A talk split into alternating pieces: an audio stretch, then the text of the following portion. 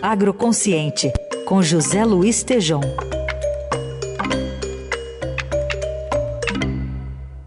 Tejon vai estar em instantes aqui com a gente para comentar um assunto que foi uma decisão do Conselho Nacional de Política Energética, o CNPE, de manter a atual mistura de 10% do, do biodiesel no diesel, isso até março. E, mas pode haver uma contestação ainda sobre esse assunto. O Tejon já está aqui com a gente. Oi, Tejon, bom dia. Olá, bom dia, Raíssa, ouvintes. É, Carol, de fato, o, a Copa do Mundo está lá no reino do combustível fóssil, né? Mas o Brasil, potência agroenergética, sempre levando umas tundas aqui de segmentos do, do governo. Eu conversei com um dos principais líderes do setor do biodiesel no país, o Erasmo Batistella, presidente da ABS Bios, ele afirmou, abre aspas, o setor levou um duro golpe aprovando a mistura de apenas 10% no diesel fóssil brasileiro até 31 de março de 2023. E eu pedi ao, ao Erasmo Batistella que mandasse para nós aqui, é, conversei com ele, um áudio com a, na, na própria voz dele é, sobre este assunto. Heisen, por favor, se pudermos ouvir. Bom dia, bom dia, professor Tejão. É, o setor de biodiesel está super impactado negativamente com a decisão do CNPE ontem.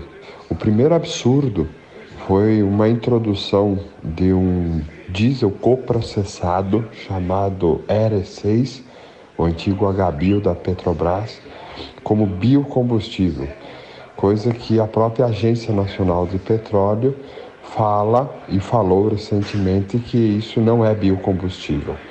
Então, esse é o primeiro grande erro grave que nós encontramos na decisão do CNPE. E outro erro extremamente grave é manter a mistura de B10. Nós que temos hoje uma ociosidade fabril de 50%, exportamos matéria-prima in natura e o biodiesel que tem contribuído tanto na geração de emprego verde e contribuindo tanto na descarbonização.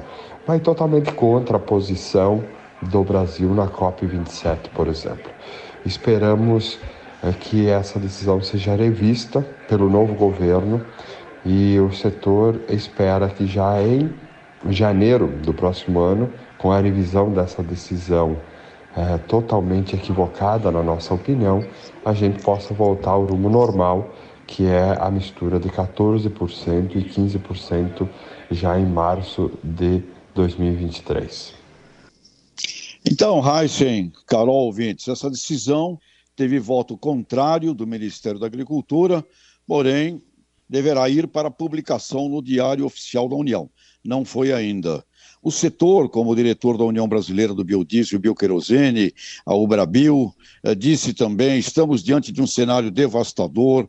O ex-ministro Francisco Turra, presidente do Conselho de Administração da Associação eh, dos Produtores de Biocombustíveis, a Probil, disse que irá buscar uh, reverter essa decisão no próximo governo.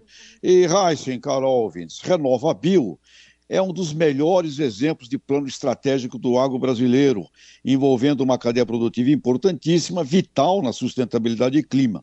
É um exemplo de ação público-privada na sua origem, mas que vira e mexe está sempre sendo traída por segmentos eh, do governo. E numa era em que nós estamos saindo de uma COP 27. É isso aí, Raíssa. Tem que ficar de olho, vigiar, vigiar e vigiar. Tá aí, José Luiz Tejão trazendo um alerta importante para nós e ele volta na sexta-feira aqui ao Jornal Dourado. Obrigado, Tejão, até sexta. E vamos ganhar, vamos ganhar o jogo amanhã. Vamos lá.